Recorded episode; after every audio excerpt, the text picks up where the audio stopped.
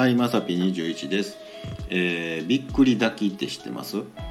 えーね、あのー知ってる方はね、知ってるかもしれないんですけど、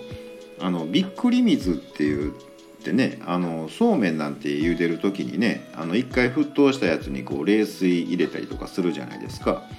えーあれと同じ感じで、えっ、と、玄米を炊く時に、あのまあ、炊き上がった後にもう一回水入れるみたいなねあるらしいんですよ。でなんか秋田県の方のねやり方らしいんですけど、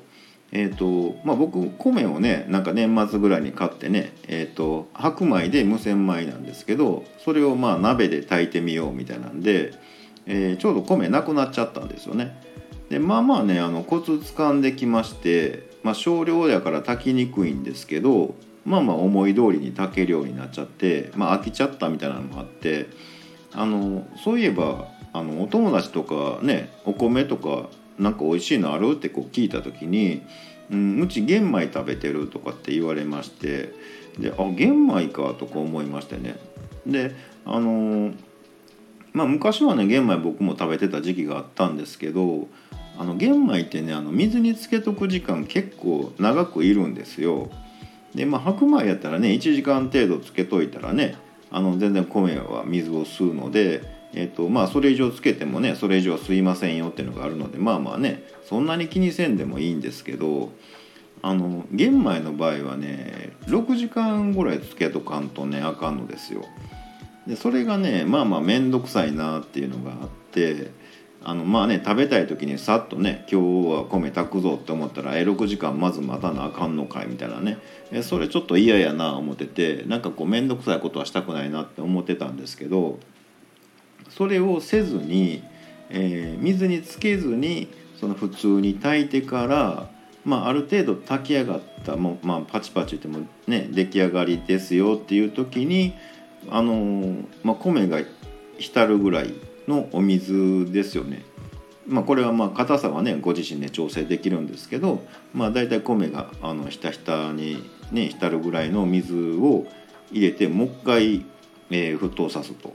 でそれで、えーえーとまあ、普通にね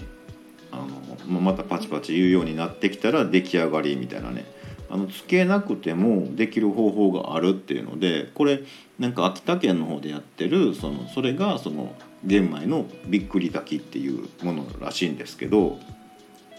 あそれやったらできるかななんて思ったりとかしてあの僕まあ硬いお米の方が好きなんでまあちょっとそれやったらねあの前はえっ、と無農薬かな？農薬とか、まあ、少ない農薬かどっちか分からないですけどの分のお米にしたんですけどまあどうせやったらね健康上いい玄米にちょっとチャレンジするかななんてね、えー鍋を玄米でしかもなるべく時短で、えー炊いて美味しく食べるぞみたいなね、えーことにちょっとチャレンジしようかななんて思ってます。えー今までねそのびっくり炊きって知らなかったんで、うん、なんかお米の炊き方もねあの今随分変わってるのでなんかもう昔ってねなんか初めちょろちょろ中パッパーみたいなのありましたけど今って途中で全然蓋開けたりとかするんですよね。もうあれはもうかまどでその、ね、火加減が難しかった頃の話なんで、えー今って全然途中で開けてこうかき混ぜたりとかするんですよ。えーなんか面白いなとか思って、えー、でもあの白米は、えークリアしたので次は玄米で、えしかもびっくり炊き挑戦してみようかななんて思ってね、え今ちょっと Amazon でねうまそうな玄米探してますということで本日は以上となります、えまた下に並んでるボタンと押してもらいますと、えこちらからもお伺いできるかと思います。ではではまさき21でした。